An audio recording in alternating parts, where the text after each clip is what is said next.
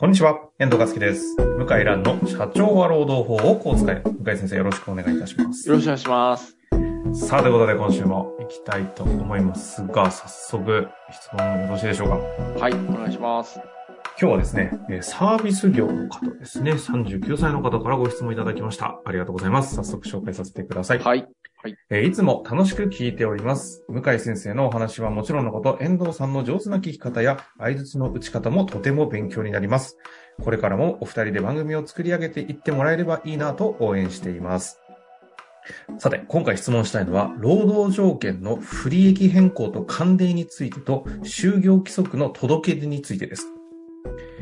えー今度、今までは就業規則もない労働者10人未満の事業所で就業規則を作成する予定です。作成することになった経緯は、社歴の長い従業員の待遇がどんどん良くなっていき、歯止めが効かなくなってきたためです。例を挙げると、タイムカードを押さなくなってきたり、定時に来たとき、定時に来たと主張をして、その後手書きで記載をして、退勤も同じだと。勝手に掃除などの業務を自分の業務ではないと別の人だけにやらせるようになったりと、事業主が認めたというよりも、気がついたら本人がそのような状況にしていて、小さな事業所ということで事業主も注意できずに結果黙認してきてしまったという状況です。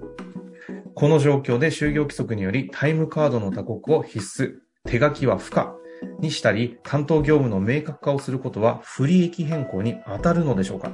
今までの状況は書面にはしてないものの、何年もの、何年もこの状態にあり、関連化しているとも捉えられます。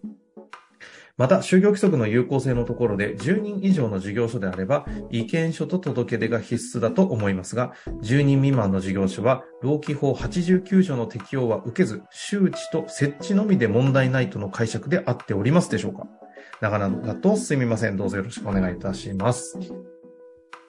はい。ということですね。いやー、よくある問題ですね。社労士の先生っていうか、授業で、なんか、いあれですかねなんかナンバー2とか、こう、総務経理とか、そうですね。そういう方がちょっと心配して、こう連絡されてか、連絡されてきたみたいですね。ですかね。そうですまあ、さてね、そんな中で2つ質問いただいておりますので、まず1つ目、労働条件の不利益変更と関連というところですけど、こはい。こはまずどうですか？いや、そもそも労働条件に当たらないので、タイムカードを通さないとか、ああとなんそもそも。もの話ですか？はい。あとなんだっけ。退勤、あと掃除？掃除をやる、やらない。ですね。自分はやらずに勝手に他の人にやらせてると。労働条件ではないですね。労働条件っていうのは賃金とか、労働時間とか、休憩とか、そういうものを指すんで、これ労働条件じゃないですね。ほうほうほはい。あでふう。なるほど。不利益変更でもないですね。はい、このタイムカードを今は手書きで、要は自己申請みたいな感じですよね。はい、なってるものをタイムカードに切り替えるとかも別に不利益変更でもない。全然不利益じゃない全然違し、うやらないといけないから、あ、現在の法律ではですね、はい。はい。あの、ですから、不利益変更じゃないので、いや、私の指示に従ってくださいと。で、従わない場合は懲戒処分しますよっていう意味では、就業規則作った方がいいですね。はい。おーそうです、あそうです。そうかそうか。じゃあもう、これはもう全然進めて大丈夫ですよという。大丈夫です、大丈夫。まずめ、話し合って面談して、はい。で、どうやって進めるかっつうと、で、言い訳言ったら、あの、まあ、それもメモ取って、で、議事録をメールで後で流して、うんうん。えー話したけども、やっぱり従ってくださいと。で、明日からちゃんと打刻してくださいと。で打刻しない場合は懲戒処分ありえますと。うん。っていう、まあ、流れを作るために就業規則作るっていうのはいいと思います。なるほどな。はい。いいと思いますよ、そうすると、その流れではい就業規則の設置についてというか、こっちの話になってきますけど。そうですね。就業規則は、あの、別に従業員一人一人の同意をいらなくて、事業主が作って、意見を聞いて、届け出をして、で、周知すればいいので、で、10人未満であってもルールは同じですから、義務がないだけで同じ手続きが必要になります。はい。あ、あの、ちょっと素人であれなんですけど、はい動機法89条の適用って書いてありますけど、これって何なんですか？あの、えっとね、なんだっけ、僕も忘れちゃった。東京89条は、おそらく手続き、就業規則の届け出、意見の聴取だと思いますね。周知と設置のみで問題ないとの解釈で合ってますかとご質問いただいております。あーえっ、とね、ちょっと間違ってんのが、そもそも、あの、この方間違ってるのはですね、あほうほうほう。の、要は10人以上のとこは作らなきゃいけないんだけど、はい。作っちゃダメなわけじゃないわけですよ、10人分はいはいはい。で、作る場合は、あの、同じことやっぱやらないといけないんですよ。就業規則だから。周知して。はい。当然設置もしてと。えっ、と、もう一回言うと、えー作って、意見を聞いて、届け出をして、周知をする。はい。あ、今の流れですね。はい。そうか。だから作る以上、人数どうこうではなくて、そうです。はい、今のプロセスを踏まなきゃいけないし。はい。なるほど。はい。だ、だと思うんですけど、違うかないや、10人分は。いや、でもやった方がいいです。で、あと、周知してないと民事上効力ないんで、周知はぜ、絶対必要です。あ、周知してないと民事上効力ないんですね。ないです、ないです。はい。金ここっそり使って金庫に入れとくとかだと。あ、ないないない。ダメなんですね全くないんで、最低限みんなに見せて、誰でもいつでも見れるような状態にしていないといけない。ああ、なるほど。そうなんですね。はい。そうですね。で今ね、あの、二つ、あの、不利益変更かの話と就業規則ちょっと両方揃って出てきましたけども、はい。えー注意する上ではどうなんですか？ちょっとかなり具体的な想定されることの一つ質問なんですけど、はい。確かにこの方がおっしゃる通り、今まで手書きで、しかも、本当はちょっとごまかして書いてたりとしてた人たち、いる想定があるっぽいんですけど、はい。はい。まあ、タイムカードってなったら、え？っていうこの人間としてのリアルな抵抗、反発ありそうな気がするんですけど、はい。ここのあたりについてなんかアドバイだから、いや、だもう問答無用でいいと思う。ス。なうん。だ拒否したら、ちょっと懲戒処分するよ、と。うん。だ最終的には、まあ、重く処分していく可能性になるかもしれないけど、それは嫌なんで、みんなと同じように、打刻をして、掃除をして、えー普通に仕事をしてください、ということを、まあ、きっぱり言わないと、まあ、この事例は舐められてるからね、完全になるほど。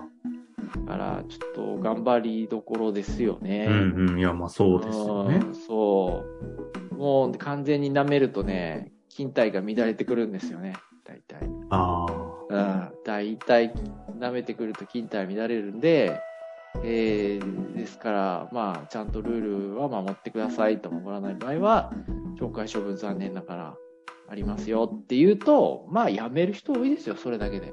あ、なるほど。はい。そんな中で今度は就業規則をそれを前提にね、設置していく上では、就業規則を作るのが困るっていう労働者側の意見ってあるものなんですか？作るときに。え、作んないでくださいってあるんですか？うん、たまにいます、ね。あるん。だ。うん、ありましたね。いや、要は、あうんうんの う懲戒処分とかされたくないから、作らないと懲戒処分されないんで、あうん、ルールも明確じゃないっていう言い逃れができるから。あ、なるほど。その自分が逃げるための曖昧さの余地を残すために作ってほしくないっていう意見が出ることがあると。はい、そうですね。はあ。あだじゅすいません、ちょっと思い出、10人未満だと、作成義務もないし、届け出義務もないんだな、おそらく。届け出てでもいいわけですよ。別に。届け出てもいいです、もちろん。で、で、届け出ない、出た方がいいですよ。だから、届けた方がいいし、ちゃんと意見も聞いた方がいい。あ、意見は絶対聞かないといけないかな。意見は絶対聞かなくていけなくて、届け出義務があない。作成義務もないけど、作った以上はちゃんと意見を聞いて届け出出た方がいいですよ、と。これあの、届け出をしてないかしているかによって、はい。このこ効力とか変わったりするもんなんですか？ねないんですよ。変わらないんですよ。あ、そういうもんなんですか？届け出しなくていいんですよ、本当はね、民事上はね。そう、だ、だんだんこう、してくると思うんですけど。あ、そうなんですね。そう。ろだセレモニーみたいなもんです。セレモニ儀式。ー儀式か。はい。ああ、そうなんだ。儀式的な規定いっぱいあるんですよ、老基法って不思議なんですけど。へえ。うん。でな、な、え何のためにこのあんのって、すごい不思議に思いましたよね、最初の頃。え、じゃあ、届け出てないじゃないですか。とかっていう話は存在しないんですね。あれば僕ら弁護士の世界ではほとんど意味ないです。届け出でしてなくても、ちゃんとルールとして周知してれば、何ら問題ないんですよ。よくあの、変更するときとかに変更手続きしてからもう一回届け出とかするじゃないですか。はい、そうですね。あれじゃあ別に、届け出しなくても変更さえでき、ちゃんとプロセスた辿ってやっとけば構わないってことですか？民事上はね。あはい、労基証、労基法上は問題がありますけど、民事上は。へえ、そういうことなんですだ要するに、お役所対お役所の条文と、要するに会社対個人の条文があるんですよ。ああ、はいはいはいはい。そう、それを分けて考えないといけないんですよね。ああ。それをぐちゃぐちゃにして条文も作ってるから、分かんなくなるんですよね、読んでる人。勉な強してるるほど。そこがね、ぐちゃぐちゃになっちゃって、あの、しかも労基法から勉強するから、もうわけわかんなくなっちゃうんですね。じゃあ民事上でいくと、あくまで対個人と会社っていう話で、そそう。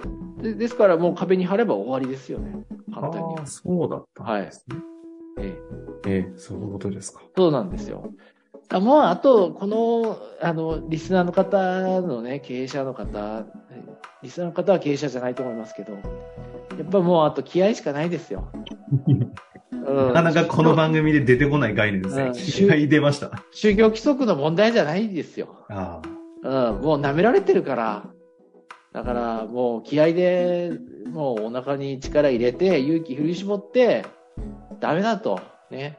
ルール従わないあ。と。この番組方針変わりました。うんいやいや、そんなことないですよ。いや、大事で、大事なんですよ。大事ですけど。いもうやいやび怖がですね。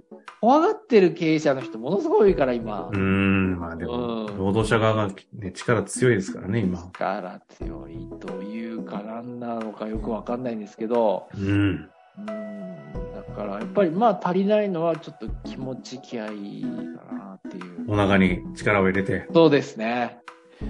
しっかりと。だから、ままあ、うん、もう、言えないんですよね。こんなこともね。うん。そういう時代なんですよね。確かにね、時代は感じますよね。分かって、相手も分かって、少しずつ少しずつ侵食してる感じですね。